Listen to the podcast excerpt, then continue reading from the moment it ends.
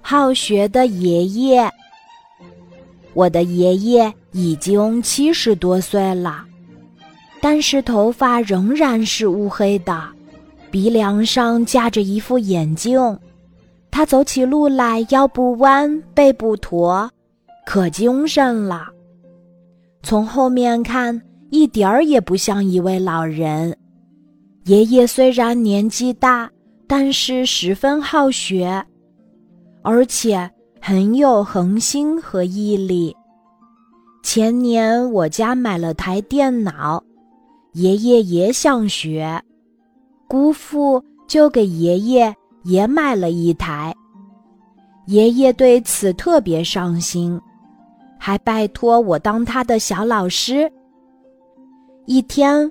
我先教了爷爷开机和关机，我一边说一边操作，爷爷目不转睛地盯着电脑，边听还边点头回应，一副很认真的神态。过了几天，我又到爷爷家去，爷爷笑着说：“小孙孙，可不可以再教我一遍？”我不耐烦地说：“您怎么又忘记了？”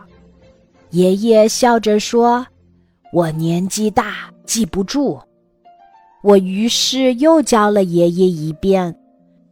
这次，爷爷拿出了笔和纸，把我所说的都记了下来。我想，爷爷可真认真呀。等我走了，爷爷还在电脑前练习。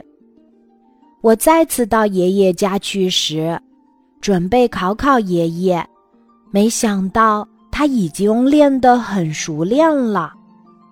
听奶奶说，我不在的时候，爷爷常对照小本子一步一步的操作，怪不得爷爷练得熟。